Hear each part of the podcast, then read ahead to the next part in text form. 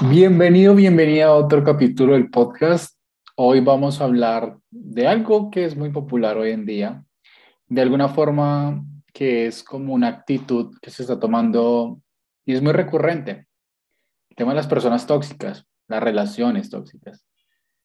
Y claramente antes de empezar, pues te quiero agradecer los diferentes mensajes de agradecimiento por el contenido que estamos haciendo y por todo el trabajo que hacemos día a día.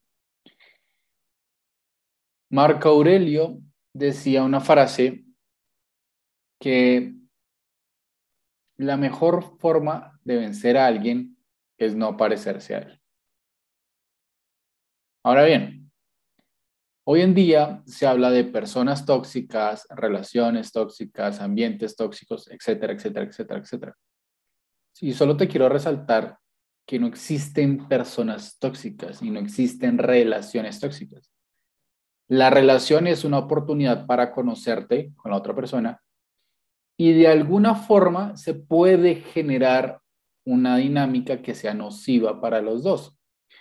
¿Cómo puede ser esa dinámica? Digamos en temas de relaciones de pareja. Celos, posesión, mentira, conflicto, agresión. Pero la relación en sí no es tóxica.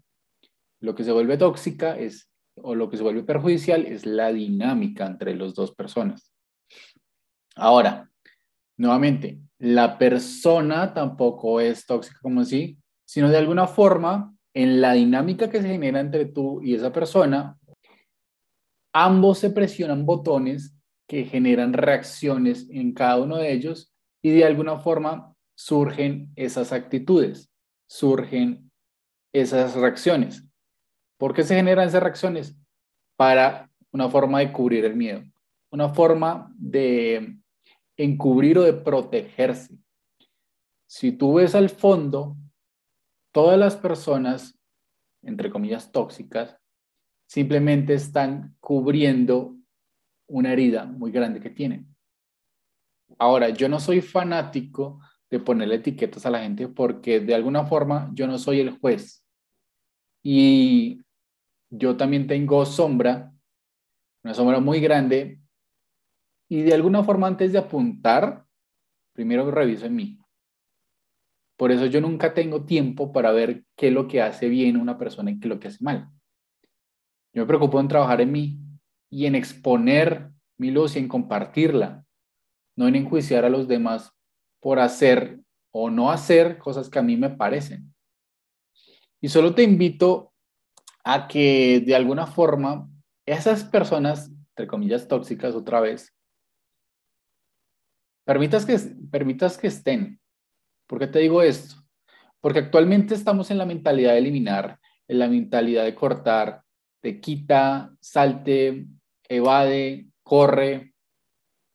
Y esto está muy bien al principio porque da una falsa ilusión de paz, pero al mismo tiempo se está promoviendo la idea de división, de cortar, de enjuiciar, de apuntar, de señalar a las personas por errores y no vemos más allá de ellos. Y ahora te, yo te lo pregunto, seguramente tú también tú eres una persona muy tóxica en la vida de alguien más. ¿Crees que por un error te merezcas una etiqueta tal como tóxico? ¿Crees que por algún momento de debilidad o algún momento reactivo te merezcas salir de la vida de alguien así? Yo creo que no. Usa esa mentalidad que aplicas con las demás personas en ti. ¿Te lo mereces o, o mereces ser un poco más compasivo? ¿O mereces de alguna forma reforzar el lazo? ¿O, de alguna, o mereces de alguna forma la oportunidad de una conversación? Y eso te lo dejo a tu criterio. Tú dirás, no, no se lo merece. Bueno, apliquémoslo contigo tal vez. Antes de señalar, mírate a ti mismo. Antes de apuntar, mírate a ti mismo. Antes de ver la paja en el ojo ajeno, mira la viga en tu ojo. Y con esto solo te quiero dar un mensaje de verdad, de oportunidad para las demás personas, porque actualmente toda esta mentalidad de eliminar, de cortar, de salir, de escapar, solo está generando relaciones efímeras y relaciones superficiales. Se está perdiendo la conexión humana. ¿Por qué? Porque cada cosa que resistimos ya nos queremos escapar. Y de alguna forma, cuando las personas llegan a tu vida, siempre te enseñan desde la luz o desde la sombra. Tal vez esa persona tóxica, entre comillas, te está enseñando desde la sombra. ¿Qué te está señalando?